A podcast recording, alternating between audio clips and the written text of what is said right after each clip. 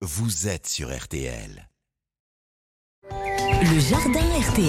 Bienvenue à notre star des réseaux sociaux, TikTok, Instagram, vidéo à gogo hein, de Pierre, le cultivateur, notre jardinier RTL.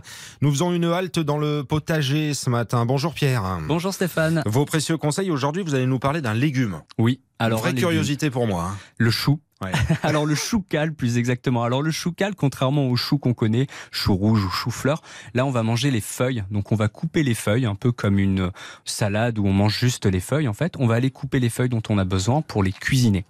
Et pourquoi je veux parler du choucal Déjà parce que c'est une culture qui est assez facile, le chou frisé. Et ensuite parce que c'est le bon moment de les planter Mhm. au jardin, au potager. Alors par contre, on oublie tout de suite les semis. Il faut acheter des plants, puisque là c'est beaucoup trop tard pour réaliser ces semis de choucal. Surtout qu'il faut les réaliser à l'intérieur avec une température de 20 Oh là degrés. on va oh là perdre du temps. Hmm. Le mieux, c'est d'acheter ces plants en jardinerie directement. Par contre, quand on achète des plants, euh, on sait jamais quoi faire quand on rentre. Et moi, je me rappelle au tout début, j'ai acheté mes premiers plants. On casse la motte, on casse pas la motte. Qu'est-ce qu'on fait exactement? Alors moi, je vais vous expliquer un petit peu ce que je fais quand j'achète des plants, parce que oui, ça m'arrive. Je fais pas toujours tous mes semis, sinon j'ai plus de place chez moi et je me fais un peu engueuler. L'idée, c'est plutôt de se dire, j'achète mes plants, je rentre chez moi, et en fait, les plants, c'est des petites mottes en fait avec les débuts des plants.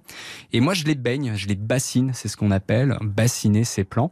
Euh, donc c'est pas commencer un peu à les, à, à les embêter, à les saouler, c'est plus se dire je vais les mettre dans une bassine avec de l'eau à température ambiante et je vais baigner la motte pour que la motte s'imbibe d'eau et qu'elle puisse s'enraciner beaucoup plus facilement. Et ça va peut-être même permettre de retirer un peu de terreau et de faciliter cet enracinement. Et vous les baignez combien de temps? 15-20 minutes. 15-20 minutes. Voilà, 15-20 minutes, pas plus. Et une fois que c'est fait, ben, on est prêt à pouvoir les mettre en terre directement.